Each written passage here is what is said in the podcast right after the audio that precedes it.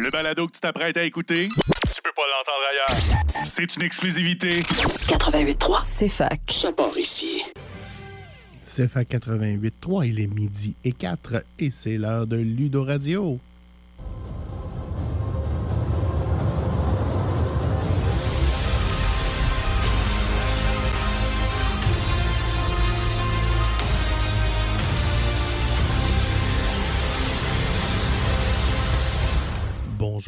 Alexandre Bélanger avec vous en ce midi euh, gris d'automne.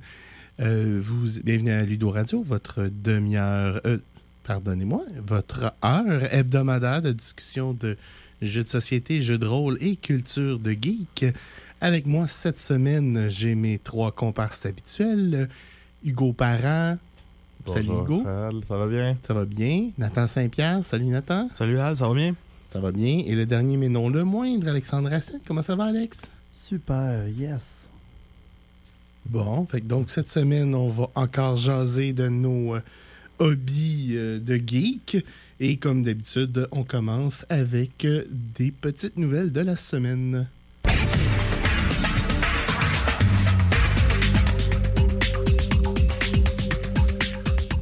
Cette semaine, les actualités sont légères. La semaine dernière, c'était le Spiel, dans le fond, la grosse convention de jeux de société euh, à Essen en Allemagne, le plus gros rendez-vous des board gamers. Tout de suite après le World Series of Board Game, il y a du monde qui n'ont pas ben, ben, dormi euh, dans les dernières euh, bout, dans les dernières semaines, c'est certain. Et euh, sur notre personnel, euh, on note que cette semaine, c'est le retour en ondes de Rick and Morty pour une nouvelle saison avec tout ce qui s'est passé dans la dans les de la dernière année et demie, dans le fond, avec la, les accusations qui ont été faites vis-à-vis de Justin Roiland, qui était la voix de Rick et la voix de Morty. Donc, on a une nouvelle, euh, un nouveau voice actor qui prend la relève. On a entendu les, euh, les previews, puis euh, le choc est pas si pire. À vrai dire, il y a un excellent Morty, puis son Rick est 96% à peu près. Fait que on va entendre un petit peu de différence, là, mais bon. Et bien, je pouvais pas, pas parler de Rick and Morty parce que si on parle de geek puis qu'on parle pas de Rick and Morty, hmm, attention. Alors, cette semaine, nos, nos, nos- nos petits amis vont nous parler de quelques sujets. Hugo va nous parler de style de jeu de drafting dans sa chronique du garage. Alexandre Racine va nous parler du jeu Cascadia. Et Nathan va nous parler de comment choisir son, sa partie, soit de wargame ou de jeu de rôle. Exactement. Donc, Nathan, tu veux-tu casser la glace cette semaine? Ben, ça va me faire plaisir, comme à les quatre dernières semaines, je vais casser la glace. Euh, donc, le pourquoi j'ai choisi cette chronique-là, en fait, c'est juste pour faire suite aux deux dernières chroniques que j'ai fait. Donc, j'ai présenté le jeu de rôle sur table, j'ai présenté le wargame. Maintenant, comment choisir? Parce que dans les deux discussions, on avait parlé qu'il y avait beaucoup de systèmes, beaucoup de choix, beaucoup de... Be- Beaucoup de choix, en effet. L'embarras du choix. Ouais. L'embarras du choix. Donc, comment est-ce qu'on choisit? Ben, moi, je, je trouve per- personnellement, ça c'est une, une- une idée tout à fait personnelle, que le- ce qui entoure le jeu, donc c'est-à-dire ce que- ce qu'on va appeler le set- setting en anglais, qui est euh, l'environnement, on va dire, du jeu. Euh, donc, c'est-à-dire fantastique, science-fiction, euh, un, un mélange des deux. Des fois, tu peux aimer et la science-fiction et la fantasy. Donc, il y a des jeux qui vont offrir les deux. Donc, c'est de prendre le temps de savoir, avec le groupe de table, c'est un JDR ou avec la personne contre qui tu vas être pour les wargames, de déterminer, ben, c'est quoi, dans, dans quel environnement vous voulez jouer. Donc, c'est important de l'établir au début autour de la table. Euh, et il y a aussi, est-ce que vous voulez un environnement plus sérieux ou un environnement plus comique? Mais tu sais, ça, c'est. Tous les jeux de rôle vont, euh, vont permettre de faire ce que vous voulez. Là. Il y a pas. euh, Pourquoi il y en a qui sont plus spécialisés dans l'un que dans l'autre? En effet. Effectivement, mais encore là, moi, tu me fais rire parce que on a essayé, mon groupe de jeux de rôle, de faire des campagnes horreur, puis ça dévolue tout le temps en pure comédie, pure niaiserie. Bon, ben, c'est ça. donc, ton. L'horreur fonctionne pas pour ton groupe. Exactement. Ben, ça fonctionne, mais Ça pas fonctionne, comme- mais différemment. C'est ça, pas comme des fois le, le- le maître de jeu la, elle avait l'intention. C'est c'est pas aussi non plus tous les joueurs qui aiment ça être constamment euh, avec une attitude sérieuse. Ça fait toujours du bien de temps à autre euh, de lancer une blague ou deux pour détendre l'atmosphère, même si c'est une campagne sérieuse. Hein. mais en tant que joueur généralement sérieux, quand je me mets à déconner, Ça déconne? c'est assez catastrophique. je vous l'expliquerai un jour, cette campagne-là. Parfait. Donc, et aussi, ce qui est important, c'est quand, quand tu choisis ton style de et l'environnement que tu veux faire, faut que la majorité des membres autour de la table veuillent le faire. Parce qu'on rappelle que ces deux activités-là, le but principal est d'avoir du plaisir. Fait que s'il y a quelqu'un que ça l'intéresse pas tant que ça, Il n'y a, Ça- rien de pire. Que- Alex. Vas-y, Alex. Ben, sur cette note, je voulais juste rajouter que le but, c'est d'avoir du plaisir, mais les gens, parfois, ont tendance à oublier que, à moins qu'il soit un professionnel payé, le maître de jeu est aussi un joueur et devrait, lui aussi, avoir du plaisir. Effectivement. C'est ça, en effet. Puis Puis même si c'est un professionnel payé, ce serait fun qu'il y ait du fun, mais. Puis, puis, puis, puis il faut faire attention aussi, avoir du plaisir, mais avoir que les autres autour de la table aussi aient du plaisir. Parce que des fois, il y a un type de joueur qui, euh, comment je peux dire ça, Gâche. aime ça, aime ça, ga- euh, aime ça gâcher la soupe. Mais malheureusement, ces joueurs-là vont, peu importe le système que tu choisis, ils vont avoir tendance à gâcher la soupe. Donc, c'est. euh, Ensuite, après que tu as sélectionné le style de jeu dans lequel tu voulais t'embarquer, ben là, faut... là, il va falloir que tu fasses un peu de recherche. À savoir, qu'est-ce qui offre dans un système qui respecte le style dans lequel on veut jouer. Et ça, ben, ça va être des recherches. Tu peux faire des recherches de lecture sur des articles, genre sur euh, BGG. Il va y avoir des fois une section sur certains jeux de rôle qui va avoir une explication de comment ça fonctionne, une explication légère des mécaniques. Euh, sinon, il y a euh, sur YouTube un demi-million de reviews, qui est en français Des revues. des revues, des jeux. Donc, vous trouvez un quelqu'un qui fait un format de review que vous aimez? C'est aussi important d'avoir un, plaisir que vous compreniez. Donc, euh, ça, encore une fois, c'est de la recherche F- essai erreur. Vous allez probablement pas trouver. euh, J'ajouterais même, s'il y a un jeu- style qui vous intéresse, vous avez souvent des, euh, ce qu'ils appellent en anglais des actual play, des parties en ligne, où vous voyez sans montage exactement comment ça se déroule dans la partie. Ouais, le, le premier qui me vient en tête, c'est pour Donjon Dragon, euh, Critical Role, qui font des campagnes de Donjon Dragon. C'est sûr que là, ça, c'est un maître de jeu euh, qui est habitué de, de, de Maître de diriger. et des joueurs Ouais, qui sont Oui, c'est habitués. littéralement On- tous des voice actors. là, on va dire que c'est une valeur de production supérieure à ce Oui. qu'on s'attend Oui. euh, que quelqu'un va produire à la maison. J'ai. euh, il pas- existe aussi tout simplement une caméra sur une table en bois avec cinq personnes qui ouvrent le jeu pour la première fois. En effet. Donc, comme je vous dis, vous pouvez aller voir, regarder. Des fois, c'est des parties one-shot, des fois, c'est des campagnes euh, que vous pouvez trouver sur YouTube. Donc, ça va vous donner une idée de qu'est-ce que vous pouvez faire avec le système que vous avez. Moi, j'ai une question pour toi, Nathan. Oui.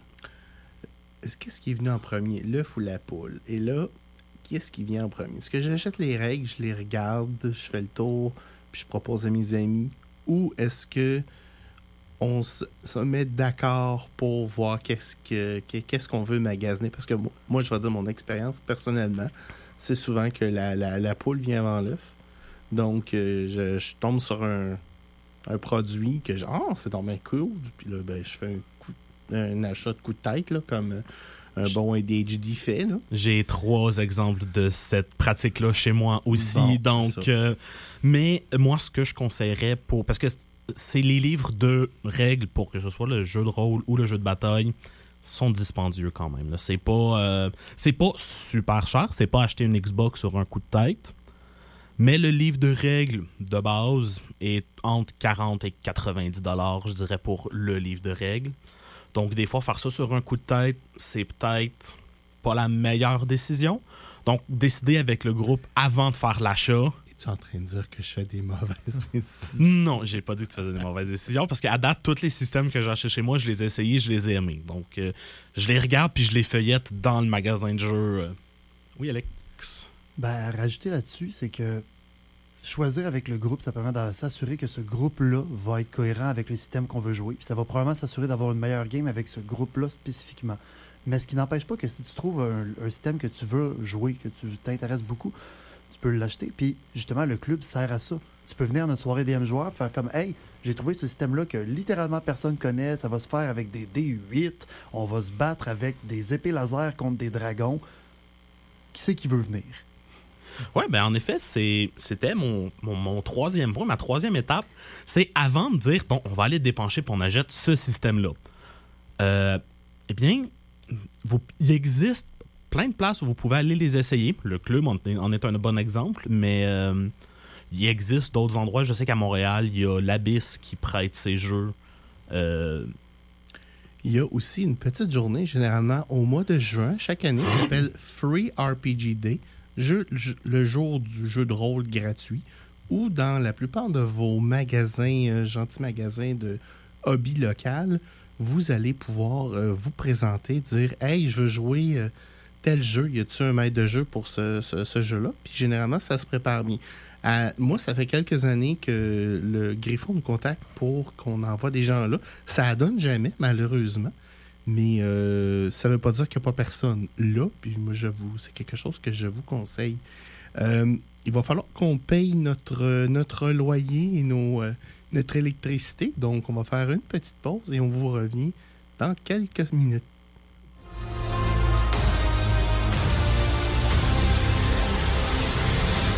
De retour en ondes à Ludo Radio, votre heure, votre hebdomadaire. De...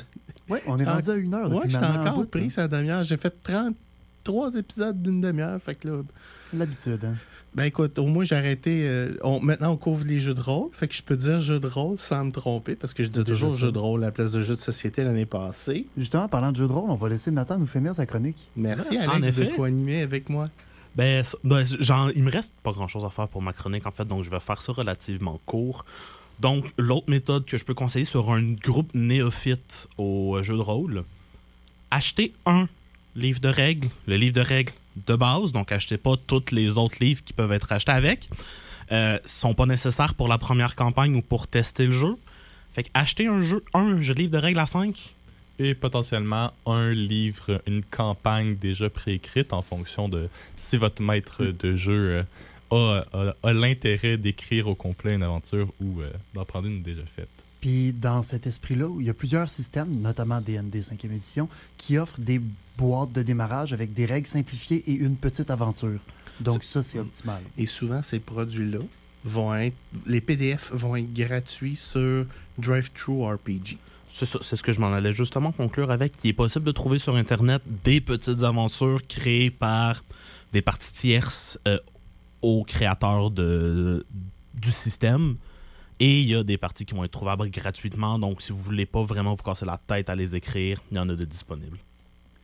Puis peut-être que ce sera un sujet d'une autre chronique, euh, sait-on jamais. Mais une fois que le groupe est choisi, que le système est choisi, pour moi, il y a quelque chose de super important qui s'appelle la session zéro. Donc, euh, j'imagine que c'est quelque chose dont on pourrait parler de long en large. Oui, plus je tard. crois qu'une session zéro pourrait être le, le thème d'un épisode au complet. Là. parce que on pourrait ça faire veut- un- une émission complète sur Session Zéro. Parce que ça ne veut pas dire que tu as un système que tout le monde est d'accord, que la game va aller exactement comme tout le monde pensait. Exactement. Fait que je vais faire un wink-wink sur le. Il va y avoir un peut-être un épisode là-dessus. Qui sait, pas- probablement dans les prochaines semaines. C'est maintenant l'heure du garage avec Hugo. Hugo, de quoi tu nous parles cette semaine? Cette semaine, je vous présente le drafting. Euh, c'est une mécanique euh, qui est assez commune à plusieurs jeux. Certains jeux vont l'utiliser de manière euh, plus prononcée, mais je vous dirais que dans la plupart des jeux populaires de nos jours, à tout le moins lors de l'installation du jeu, il va y avoir une petite section drafting. Que- que- Explique-moi, qu'est-ce que c'est du drafting? Le drafting, ça va ressembler un peu à la pioche. Donc, ça, va être une sélection semi-aléatoire.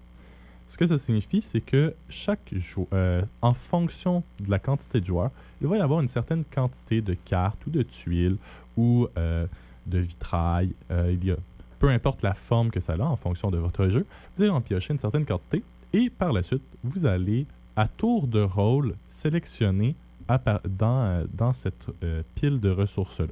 Donc, Donc, donc, on fait une pile d'une ressource en particulier, soit des cartes, soit des tuiles, soit n'importe quel token du jeu. Puis le joueur a ch- un- chaque joueur a à son tour le choix de piger dans la pile. C'est bien ça? Exactement. Mais ce ne sera pas un choix aléatoire. Donc, tu ne fais pas piocher au hasard quelque chose. Ça reviendra un peu à de la simple pioche. Tu vas pouvoir savoir ce qu'il y a dans, la- dans le tas Et Euh, savoir ce que les autres ont et pris. savoir ce que les autres auront accès ou ont déjà pris. Donc, ça devient semi-aléatoire parce que le choix initial reste quand même parmi toute la boîte. Vous avez pris, par exemple, 7 cartes. C'est pas l'entièreté des cartes du jeu, mais par la suite, vous devez choisir qu'est-ce que vous allez en faire.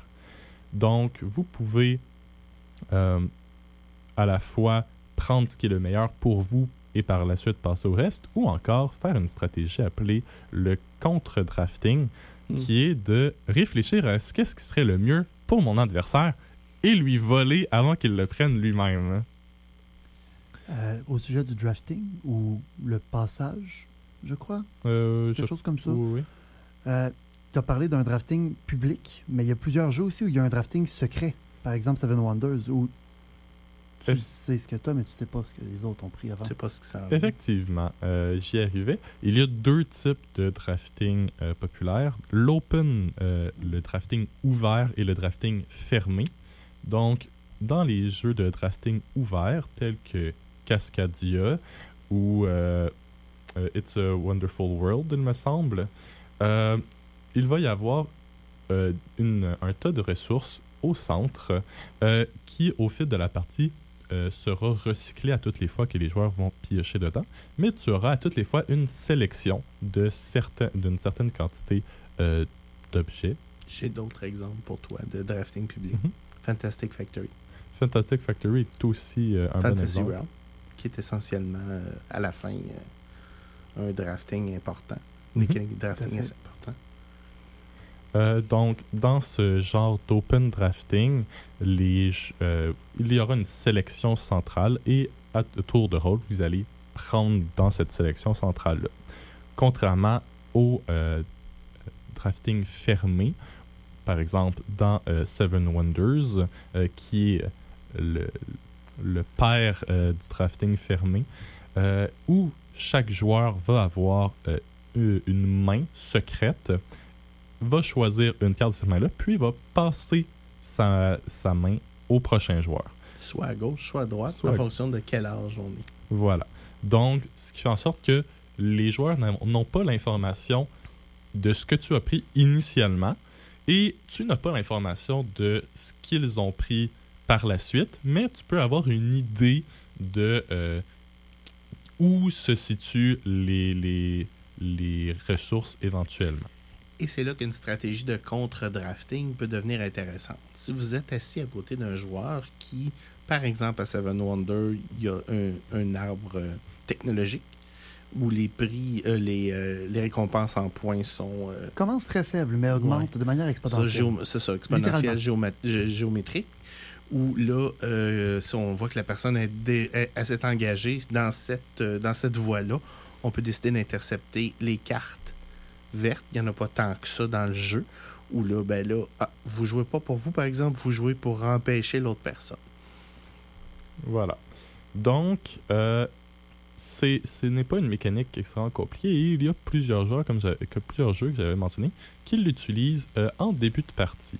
Donc, par exemple, euh, Dune Imperium, Betrayal of the House on the Hill ou d'autres jeux peuvent dire en début de partie, au lieu de choisir un personnage, on va faire un drafting de personnage où le, euh, le premier joueur va choisir généralement en dernier et euh, le dernier joueur va pouvoir sélectionner son personnage en premier. Dans, dans le cas de John Imperium, on parle ici de choisir son leader, Voilà. qui est une règle de tournoi, mais c'est pas une règle officielle. Mais il y a d'autres. euh, moi, je- il me vient d'autres exemples aussi là, de drafting secret comme Terraforming Mars. Oui, une autre règle optionnelle bien intéressante. Euh, à vrai dire, moi, je, je- je- je ne joue plus sans ça contre d'autres humains parce que si la- les paquets de cartes sont le moindrement mal brassés, au moins le drafting va compenser pour ça. Vous n'aurez pas comme quatre mauvaises cartes, puis votre voisin en a quatre super bonnes. Donc, côté historique, euh, le drafting provient initialement pas des jeux de rôle, mais euh, des jeux de cartes que j'avais mentionnés euh, dans certaines chroniques dans les dernières semaines. C'était originalement pour, lors de la création, c'est venu de Magic, lorsque les gens voulaient découvrir une nouvelle version de jouer le jeu. ils effectuaient un drafting, c'est-à-dire qu'ils ouvraient un pack de cartes aléatoires et pour se construire le deck, à tour de rôle, prenaient une carte dans le paquet jusqu'à ce que toutes les cartes aient été données et qu'ils avaient un deck. C'est encore un mode de jeu très populaire. C'est effectivement encore un mode de jeu très populaire et cette mécanique-là, étant donné qu'elle est devenue populaire, euh, a fully fledged avec euh, Seven Wonders et par la suite s'est popularisé avec les autres jeux.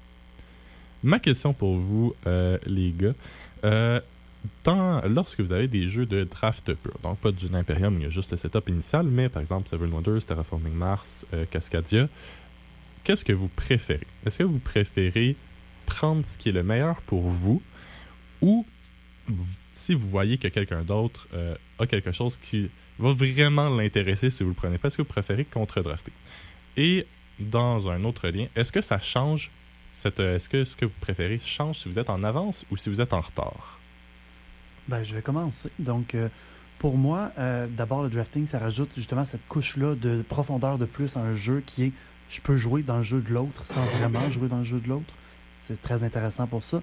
Puis, en général, ce que j'ai appris à tort, à, à par essai-erreur, puis par me faire marcher dessus euh, par d'autres joueurs comme ça, si tu targetes une seule personne, puis que vous êtes trois ou plus, l'autre personne s'en tire bien, puis toi tu descends, puis l'autre personne qui t'attaque aussi.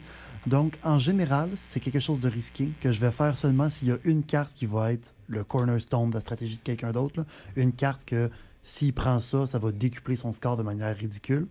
Dans ce cas-là, je vais peut-être le faire, surtout si je suis proche du lead. Mais en général, je considère que se construire soi-même est préférable. Personnellement, euh, moi, je je suis un grand partisan de jouer ma game. Euh, cependant, euh, euh, c'est affreux. Puis c'est évident que je vais. L'investissement de bloquer va rapporter plus que l'investissement de faire mon, ma stratégie se rendre là. Oui, je vais le faire. Mais c'est ça. Des fois, c'est bizarre comme, comme choix. Même, même chose pour moi, en fait. Là, c'est, euh, je vais préférer me concentrer sur ma partie, élaborer mes points puis ma stratégie. Mais ça m'arrive des fois de bloquer. Là. Je me rappelle une bonne game de Splendor que ça m'a permis de gagner à un point. mais tu sais, ça l'arrive. Ça peut aider à gagner, mais faut que tu cho- choisisses quand tu le fais. Je rajouterais que dans Seven Wonders, qui, comme tu as dit, est un des premiers jeux populaires de simple drafting, il y, a des, il y a des solutions pour ne pas être pris avec ces cartes-là qui sont inutiles, comme les vendre pour de l'argent ou les investir pour créer ta merveille. Donc, il y a moyen que ce soit pas néfaste, même si la carte est injouable pour toi ou inutile. Effectivement. Ce qui est une mécanique intéressante. Euh, et tu mentionnais justement, Alex, que parfois, euh, justement, viser quelqu'un d'autre pour le bloquer va faire en sorte que vous allez tous les deux tomber en arrière. Si vous, si tu- si vous êtes déjà en arrière et que vous savez qu'il y a très peu d'espoir de gagner, est-ce que de temps en temps, vous tombez, euh, vous avez l'envie d'entraîner quelqu'un d'autre dans votre chute? C'est petit, mais c'est pas invalide. Qui est-ce qui a dit qu'il n'y avait pas de pétinesse ici? Non, c'est ça. Puis, mettons, il y a certains joueurs que je vais avoir tendance à, à viser un petit peu plus parce qu'ils ont tendance à gagner trop souvent si on fait pas cette stratégie-là quand on est en train de perdre. Là, mais... Hugo. Oui. Oui. J'ai posé cette question-là sans aucune arrière-pensée. euh, C'est fort, les liens d'amitié. Descendre ensemble, ça apporte quelque chose. Ah, puis le linge sale, c'est sûr que ça se lave tellement mieux en public. En effet. Oh, je dis ça, mais on a les quatre, euh, le sourire fendu jusqu'aux oreilles. Ça, c'est l'avantage de faire de la radio avec des chums. Euh, on a eu des petits problèmes euh, à début d'émission avec un, un segment. Je m'en excuser. J'ai trouvé la source. Au début, on pensait que c'était juste nous autres qui l'entendaient, mais non, effectivement, vous l'entendiez. Et bien, euh, à- suite à ça, ben écoutez, on va aller, euh, payer nos, nos billes, puis on vous revient dans quelques minutes. Écoute ces facts sur les haut-parleurs intelligents, Amazon Alexa et Google Home. Les actualités sportives. D'abord au hockey, début de la saison du Canadien de Montréal ce soir, alors que les hommes de Martin Saint-Louis seront à Toronto pour y affronter les puissants Maple Leafs, que plusieurs voient se rendre en finale cette année. C'est Jake Allen qui sera devant le filet du tricolore. Ailleurs, nous surveillerons également les sénateurs d'Ottawa qui sont en Caroline contre les Hurricanes et les Blackhawks de Chicago, deuxième match en 24 heures, et Connor Bedard à Boston ce soir contre les Bruins. Au baseball, les séries éliminatoires se poursuivent. Ce soir, les Braves d'Atlanta et les Phillies de Philadelphie. Cette série-là est égale 1 à 1. Les lanceurs partants seront à être nommés pour les Braves, alors que Aaron Nola sera au monticule pour les Phillies. Les Astros de Houston pourraient éliminer les Twins du Minnesota. Ils mènent la série 2 à 1. Les lanceurs partant José Urquidy contre Joe Ryan. Et les Dodgers de Los Angeles pourraient aussi subir l'élimination. Ils tirent de l'arrière 2-0 contre les Diamondbacks de l'Arizona. Les lanceurs partants Lance Lynn contre Brandon Fad. Au tennis, la tête de série numéro 1, deuxième joueur mondial, l'Espagnol Carlos Alcaraz a été éliminé hier lors des huitièmes de finale du Master 1000 de Shanghai par le Bulgare Grigor Dimitrov, vainqueur en trois manches. Une deuxième contre-performance d'affilée après avoir déjà été éliminé rapidement la semaine dernière en demi-finale du tournoi ATP 500 de Pékin par l'Italien Yannick Sinner. Et le grand défi Pierre Lavoie, qui a 15 ans cette année, invite la population québécoise à bouger durant la prochaine fin de semaine par le biais de la Grande Marche qui se déroulera de vendredi à dimanche.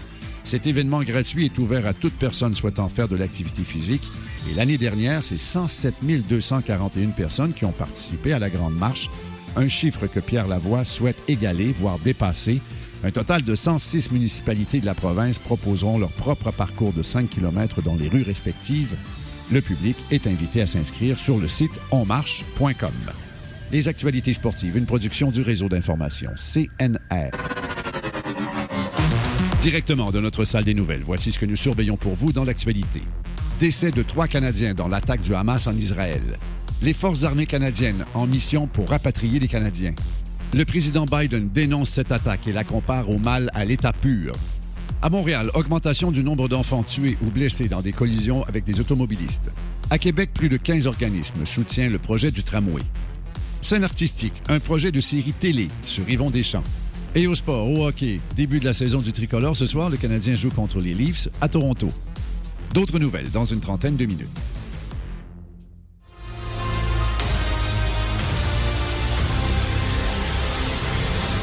Retour en ondes à Ludo Radio. Avant de nous quitter, Hugo nous parlait de drafting. Tu nous termines ça, Hugo? Exactement. Donc, pour ceux qui, euh, qui viennent tout juste d'arriver, le drafting, en essence, c'est une mécanique où, euh, à tour de rôle, vous allez pouvoir sélectionner des cartes ou des tuiles et où vous avez, euh, contrairement à la simple pioche, vous prenez aléatoirement, vous avez accès à une plus grande diversité et ça vous donne aussi l'option de tenter euh, d'en savoir un peu plus sur ce que l'adversaire prend et peut-être même de lui voler des choses qui lui seraient intéressantes.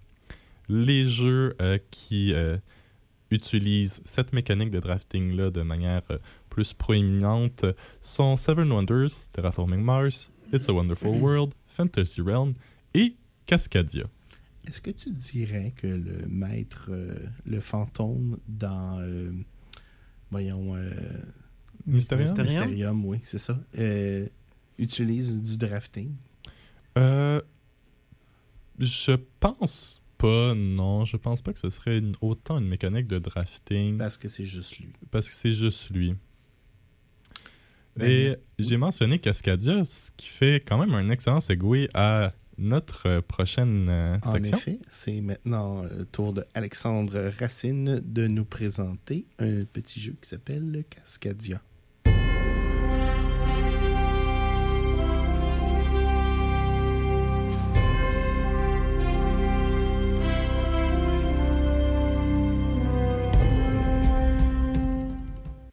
Ben oui, un beau segway. C'est fou pareil, on dirait vraiment que mon jeu marche avec ta chronique, Hugo. C'est incroyable, on s'améliore. C'est comme si c'était consulté avant. C'est fun pareil. Bon, parlant de fun pareil, Vlog Cascadia, un jeu relativement récent, 2021 euh, je crois, qui euh, est très intéressant en fait, bien apprécié en fait. Sur BGG, il y a déjà un score de 8.0, ce qui est excellent. excellent. Oui, oui. Et euh, quelque chose d'assez anormal pour ma chronique et pour Al aussi. Un crunch de seulement 1.83.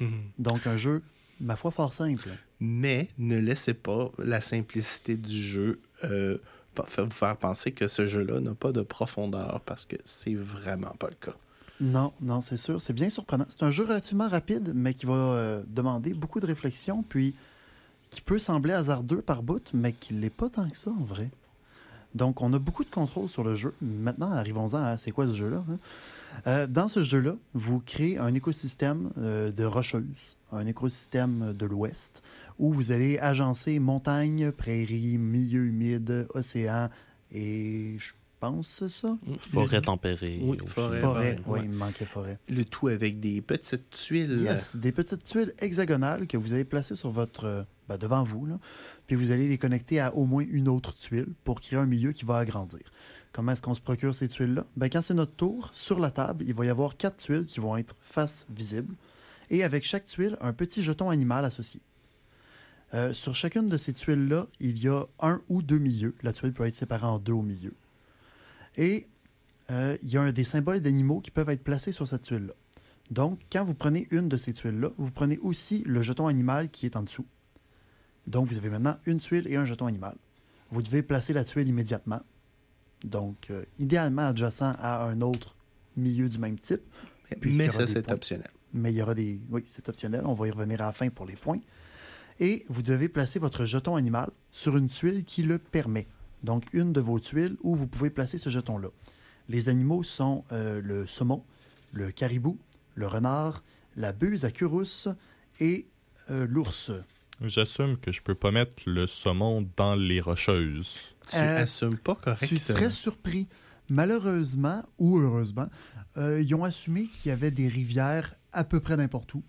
Donc, euh, parfois, tu as une prairie où il y a des saumons, parfois, tu as une montagne où il y a du renard, puis parfois, tu as de l'océan où il y a une à rousse. C'est des choses qui arrivent. Effectivement. C'est euh, aussi euh, un pun très euh, hilarant de Oui. faire son, son saumon des prairies ou euh, son, ours, euh, son ours des rivières. des choses qui arrivent dans ce jeu-là, mais c'est c'est pas un jeu qui se voulait écologiquement accurate pour ça. Par contre, dans le écologiquement accurate, euh, il y a quelque chose de différent qui est comment est-ce qu'on fait des points? Parce que j'ai parlé que les écosystèmes pouvaient faire des points. Puis effectivement, à la fin de la partie, les écosystèmes les plus grands connectés d'un même type, donc si tu as cinq cases de montagne connectées, tu vas faire des points associés à ça. Puis si tu la personne autour de la table qui a le plus gros écosystème de montagne, tu fais plus de points liés à ça. Donc ça, c'est le fun. Mais les animaux vont aussi faire des points. C'est là que ça devient intéressant et beaucoup plus stratégique. Chaque animal fait des points en fonction de différentes choses. Puis au début de la partie, il y a des cartes qu'on pige pour ça. On peut les choisir ou on peut les piger au hasard. Euh, il y a des cartes qui sont recommandées pour une partie débutante, puis il y a des cartes plus compliquées. Ouais, à vrai dire, ça, ça va de A à E. Puis si on choisit euh, un type de scoring, on choisit tout le même. Donc on, peut y aller avec les A qui sont relativement simples, ou on peut aller jusqu'à, mettons, D ou E, où là, faire des points, c'est un petit peu plus compliqué. Les parties vont être euh, moins euh, généreuses. Ça va demander un petit peu plus de travail de la part des joueurs.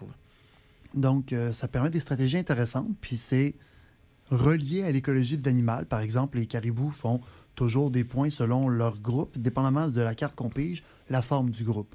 Mais un caribou tout seul va toujours faire moins de points qu'un caribou isolé. Euh, qu'un caribou en groupe, pardon. J'ai dit isolé deux fois. Tandis que la buse à queue rousse, elle, elle va vouloir être plus éloignée des autres parce que les buses sont pas des animaux sociaux. J'espère que j'apprends rien à personne. Sinon, ben, de rien, voici la chronique de l'écologiste.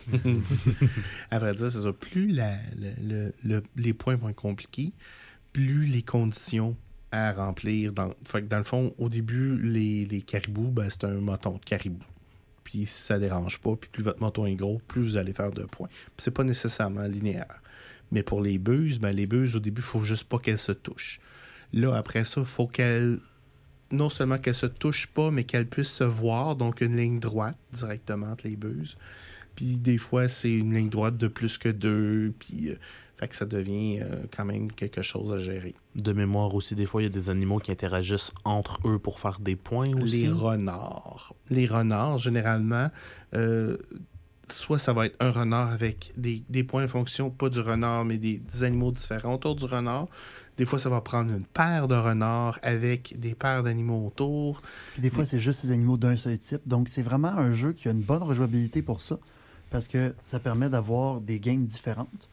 Puis, euh, je parlais de stratégie puis de contrôle du jeu tout à l'heure. Eh bien, euh, il y a une mécanique supplémentaire qu'on appelle euh, les pommes de pain.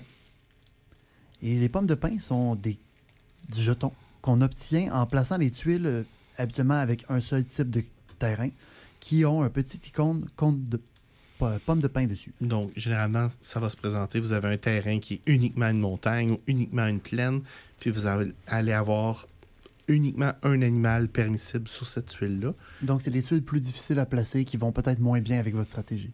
Mais la cocotte a des avantages.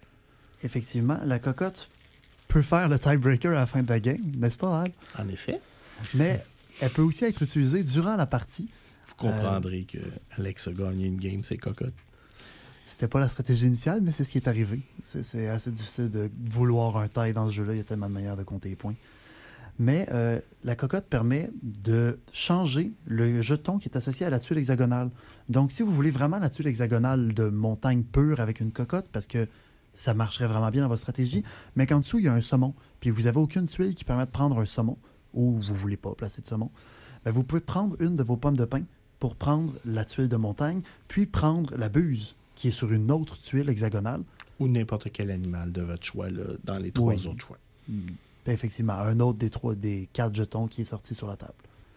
On a aussi un contrôle que quand c'est notre tour, s'il y a trois des quatre jetons qui sont le même animal, on peut prendre ces trois jetons-là, les remettre dans le sac, puis en piger trois nouveaux. À vrai dire, on les met de côté, on pige trois nouveaux, puis après ça, on les remet dans le sac. C'est vrai, pour éviter que le sac soit sursaturé en ce jeton-là.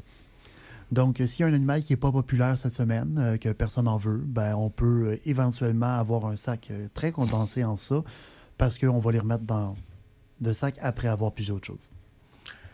Est-ce qu'on a le score BGG de Cascadia? On a le, on a le J'ai annoncé 8.0. tout à l'heure, oui, 8.0. Euh, Il y a une extension d'ailleurs qui s'en vient. En fait, euh, elle est sortie à certains endroits dans le monde, Landmarks, on a très hâte. Ben, à vrai dire, en pré, euh, elle est sortie aux conventions, puis ces trucs-là, là, elle, devrait arriver en magasin euh, dans deux semaines. J'ai très hâte. On a quel ranking? Je pense qu'il est sur, dans le top 50.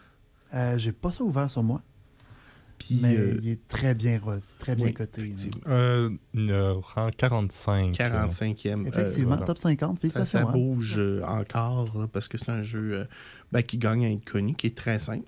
Ouais, ben, c'est un jeu qui sort souvent au club aussi. Je dirais que C'est un bon middle ground C'est entre un... un- jeu court puis un jeu plus long. Exactement, puis c'est souvent comme Ah, on vient de finir une partie de Mysterium, ou on a fait une partie de. Peu importe. Une petite partie de Cascadia, ça détend. C'est pas trop compliqué, ça se fait bien. Ouais, puis c'est- une partie qui est entre 50 minutes puis 1 heure et demie, dépendamment du nombre de joueurs puis de la paralysie de décision. là. Fait que c'est intéressant. Euh, t'as mentionné que on- les saumons pouvaient aller un peu n'importe où, puis t'as mentionné qu'il y avait différents habitats. Est-ce que on prend une tuile, on la met, et par la suite on peut mettre notre animal n'importe où sur n'importe quelle tuile? Tout à fait. Euh, tant Ben- que tu as des tuiles qui sont découvertes puis qui ont le, le symbole de l'animal en question, tu peux Ah, le mettre. Donc, ça n'a pas besoin d'être la même tuile que tu viens de piger. Ça Donc sur les tuiles, il y a des symboles qui disent quel animal tu peux mettre sur cette tuile-là. Tout à fait. Donc, euh, c'est une stratégie de développer un écosystème de grande taille ailleurs, Mhm. puis remplir ces animaux dans un autre coin de la map pour faire des points animaux à droite puis des points environnement à gauche. Éventuellement, tu vas manquer d'espace, puis il va falloir que tu mettes des jetons à gauche puis des tuiles à droite, mais ça peut être une stratégie viable de ne pas placer ces affaires au fur et à mesure. Est-ce que ça peut arriver que tu prends une tuile et un animal et que tu n'aies aucun endroit où mettre cet animal-là? Euh, c'est euh, une situation assez fâcheuse que tu cherches à éviter, Mhm. parce que si ça arrive, euh, tant pis, Donc tu perds l'animal et... euh, perdu. J'ai sérieusement, j'ai joué pas mal de parties, ça m'est jamais arrivé. Parce que pour que ça arrive, il faut que A, tu prennes une très mauvaise décision. effectivement. Euh, B, il y a juste deux, deux jetons sur la table. Donc pas trois, donc tu n'as pas le droit de les flusher. Et ces deux jetons-là sont pas jouables. Et les tuiles sur la table ne contiennent pas ces logos-là. Parce Ça fait beaucoup de situations. En tout temps, tu as toujours trois espaces disponibles sur tes, tes tuiles. Fait que oui, tu pourrais te peinturer dans un coin en disant que tes trois seules tuiles disponibles ont juste un ou deux animaux, puis t'es vraiment pas chanceux, mais c'est quelque chose qu'on va venir, qu'un joueur va venir voir aussi dans sa réflexion. Fait que dans son choix de tuiles, puis dans son choix, fait que c'est- c'est c'est sûr que oui, faut le, normalement, il faudrait l'éviter, là. Oui. Mais, euh, des- Donc le- c'est pas une situation commune, mais il faut quand même y faire attention C'est- pour C'est pas que quelque ça chose se à garder en tête, définitivement. Je, te- je te dirais que le pire qui peut arriver, c'est que tu as deux saumons sur la table, tu penses pouvoir te rendre au saumon, ils vont faire le tour, vous êtes trois, mettons, puis tu sais, ah ben là, ils vont au moins rester un saumon la table, puis là, genre, quelqu'un sort un troisième saumon, flush la ligne au complet, puis là, tu te ramasses plus de saumon. Oui, ça peut. C'est c'est des situations là, qui, peuvent, euh, qui peuvent arriver. Plus Euh, fâchant et probable, par contre, c'est que tu te ramasses à devoir prendre un animal qui n'est pas celui que tu avais planifié mettre là. Hmm. Mais c'est la Ouais. seule place où Là, tu ça peux va, jouer. ça, ça va te bloquer des. Donc là, il faut que tu changes ta stratégie, que tu révisites comment tu comptes gagner. Ce jeu-là est très dynamique, très vivant, puis c'est une des raisons pourquoi je l'aime. beaucoup d'interactions. On va, re- on va aller à- faire une petite pause et on va conclure avec Cascadia au retour. De retour à Ludo Radio. Euh, cette semaine, euh, Alex Racine nous présente Cascadia, un jeu de drafting de tuiles. Et de jetons animaliers. Donc, euh, juste avant de partir, je vous ai dit pourquoi je l'aime. Ce jeu-là est dynamique, rapide, est intéressant, coloré, puis représente des animaux réels dans des situations qui ont à peu près de l'allure pour eux. Donc, euh, malgré qu'il existe des saumons des prairies, puis des ours océaniques, ça va pas pire. Mais techniquement, un saumon dans une prairie, quand il remonte la rivière vers les lacs, Oui. ça se peut que tu le trouves là. Peut-être que tu vois juste pas la rivière qui a été tracée dans la prairie. C'est possible. Ouais. Donc, euh, je vous pose la question à vous. Si vous avez joué, pourquoi vous aimez ou pourquoi vous aimez moins ce jeu-là? Vas-y, euh, Nathan. Ben, je peux commencer. Euh, J'y ai joué à plusieurs reprises. C'est Comme je dis, il sort souvent au club, mais je dis jamais non à une petite partie de Cascadia quand on me le propose. Donc, euh, moi, en fait, je l'aime bien justement parce qu'il est relativement simple. euh, pour ce qui est des explications, donc, c'est un jeu qui est facile à apprendre à quelqu'un. Donc, c'est pas trop compliqué. Les règles de base sont simples. Ce qui rend le jeu un petit peu plus complexe, c'est réellement juste, dépendamment de lequel système de cartes tu choisis pour faire les points, les stratégies sont un petit peu plus complexes. Mais sinon, je l'aime bien parce que les règles sont simples. Moi, je l'aime beaucoup aussi parce qu'il y a une version solo. Ah oui? Donc, euh, on est en train de faire notre permanence au club. Il n'y a pas personne, mais on passe le temps. ça se joue à peu près en 40 minutes, solo. Euh, puis ça, je parle avec de la réflexion, puis tout ça. Puis, ben, essentiellement, c'est, ça reproduit une partie à deux. C'est juste, vous avez un système qui décale les tuiles tout le temps, puis qui enlève. euh, vous jouez, vous enlevez la tuile la plus à droite. Vous décalez les deux, les deux tuiles qui restent, puis vous mettez deux nouvelles tuiles, deux, nouveaux, euh, deux nouvelles pastilles d'animaux, puis prochain tour. Euh, fait qu'on peut compter nos points comme ça. Le- le- le- L'équivalent de l'automate, dans le fond, fait juste nous enlever le choix. Puis on peut gérer la stratégie aussi en fonction de Ah, ben là, euh, je veux elle, mais je veux elle. Si je prends elle, ben elle, elle va rester, mais si je prends elle, celle-là va partir. Fait que. Puis ben c'est un. En tant qu'animateur aussi, qui ça prend cinq minutes à expliquer. Euh, c'est un jeu gateway extraordinaire. Quand je dis animateur, c'est pas animateur radio, mais bien animateur de, de, jeux- de, de soirées de jeux de société. Là. qu'on en D'événements. parle déjà. beau. D'événements, c'est ça. Et fait que c'est oui, c'est un c'est facile à utiliser, à sortir, puis euh, t'es trompé-moi, mais il joue jusqu'à 5 en plus. Euh, non, c'est seulement. 4 seulement. Quatre, ok, ouais. En espérant que l'extension amène ça à 5. Oh, on aimerait tellement ça. Donc, Hugo, veux-tu conclure là-dessus ou tout a été Euh, dit? Tout a pas mal été dit. Je dirais que ça offre quand même une grande diversité de stratégies, justement, étant donné qu'il y a plusieurs animaux et qu'il y a énormément de façons de faire des points. euh, tu peux choisir d'abandonner un ou deux animaux que tu dis, c'est vraiment pas sur ceux-là que je vais faire mes points, te concentrer sur d'autres. euh, et cette- ces idées-là de sur qui je veux me concentrer peut changer au cours de la partie. Donc, c'est vraiment un, un merveilleux jeu pour s'adapter au fur, de la- au fur et à mesure de la partie pour trouver euh, la meilleure stratégie avec ce qui t'est offert. là. Effectivement. Ça, ça fait une belle pratique quasiment thématique pour se préparer à une game de Earth. Hey, merci Alex. Euh, c'est euh, Cascadia disponible au, au club de jeux de rôle. Et qui sait, peut-être son extension bientôt? Le Ah, cas échéant, on va ouais. mettre le jeu en moratoire, histoire qui reste au club et que les gens puissent venir l'essayer. C'est maintenant le temps de la chronique de l'animateur. Et Cette semaine, je vous parle de la vie en prison.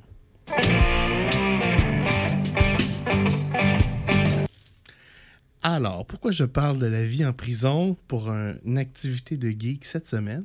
Oui, c'est assez... euh, Il y a un article du New York Times qui a attiré mon attention il y a quelques semaines. Ça faisait un bout de temps que je vais en parler et je suis tombé sur un TikToker la semaine passée qui parle de la vie en prison.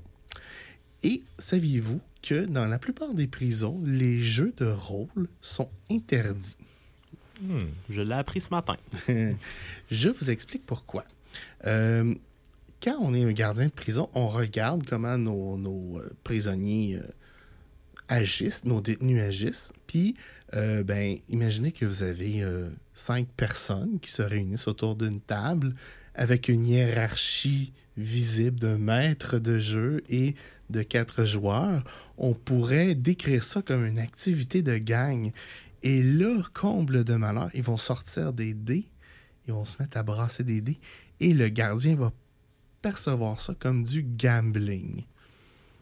Ben, donc, on dirait un bon retour aux années 80 avec les gens qui jouent à D&D. C'est des Oui. satanistes qui, gorgent des chefs. c'est- là. C'est comme C'est sûr que ça ira pas de mieux en mieux quand en plus ils vont parler d'attaquer et de, mettons, euh, on alive, comme ils disent en anglais, des Ouais, gens. euh, Effectivement.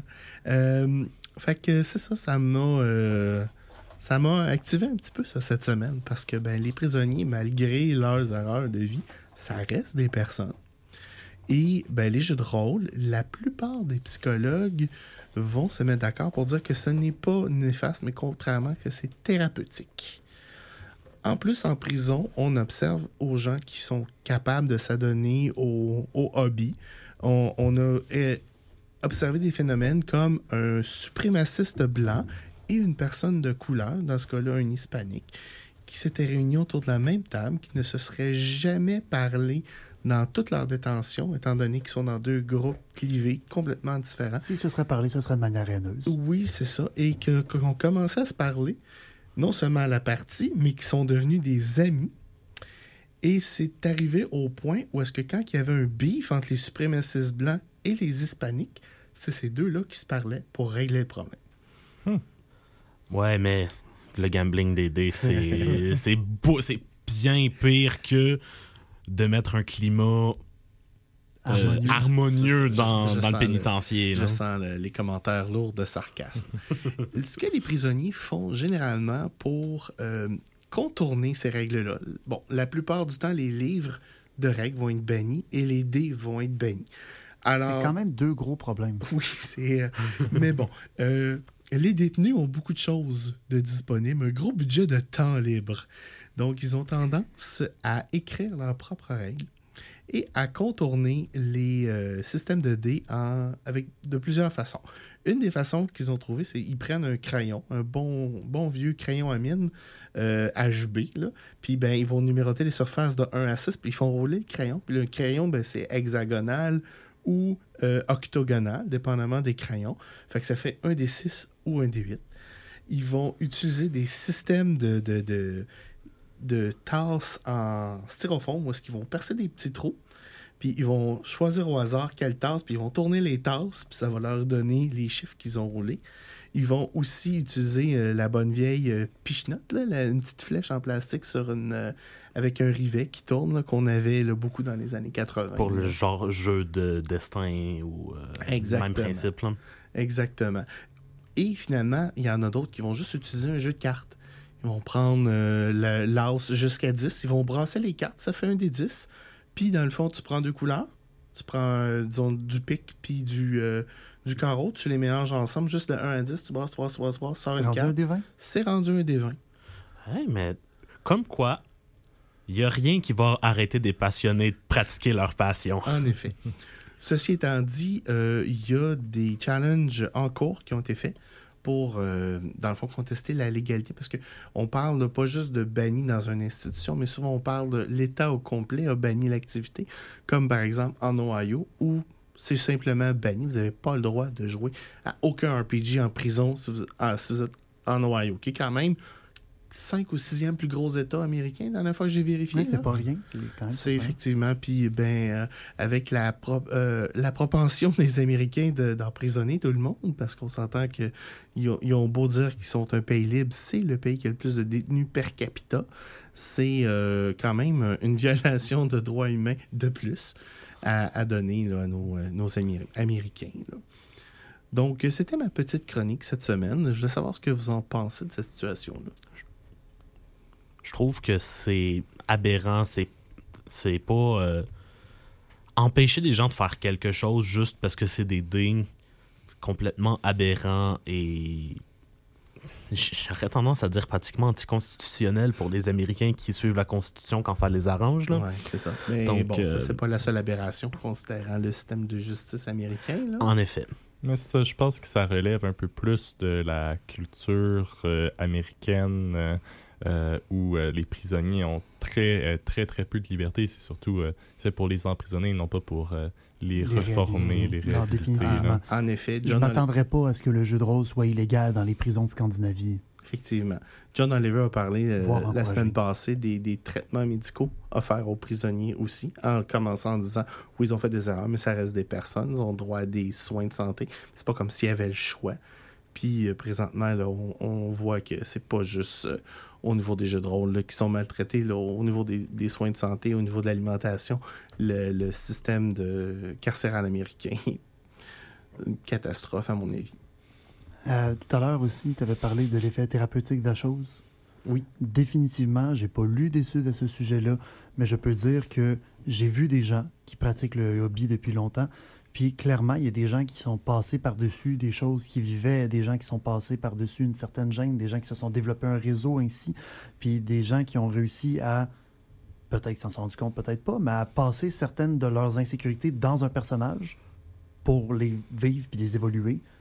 Donc, euh, définitivement, il y a du potentiel là-dessus. Puis, je trouve ça effectivement, moi aussi, complètement aberrant que ce soit banni sous le nom de gambling Mm. ou de rassemblement?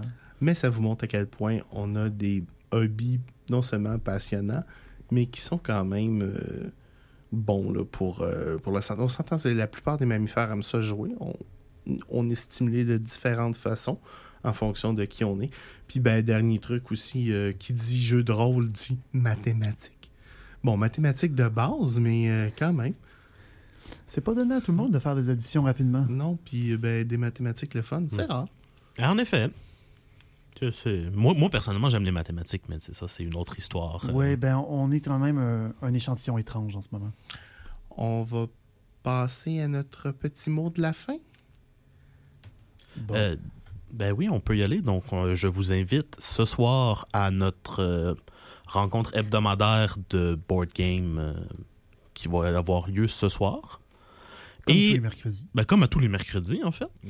Euh, J'ai un petit rappel, il va y avoir un achat de club. Ben, il y a euh, un achat il y a de un club. achat de club qui est euh, en cours. Donc, si vous voulez faire des achats au Griffon, que vous êtes membre, je vous invite à envoyer les informations au 6jrss.usherbrook.ca. Il faut être membre, effectivement. Si vous voulez devenir membre, passez au local du club, le 10006. Oui, on va être là ce soir. Donc, on va, il va y avoir des gens qui vont être possibilité de vous, de vous écrire votre carte de Je membre. suis aussi là tout de suite après l'émission, si jamais vous nous écoutez live.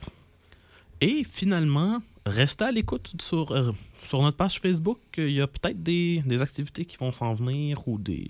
Toujours rester à l'affût. Alors, c'est tout pour nous cette semaine. On va vous souhaiter une bonne semaine et on vous dit à la semaine prochaine.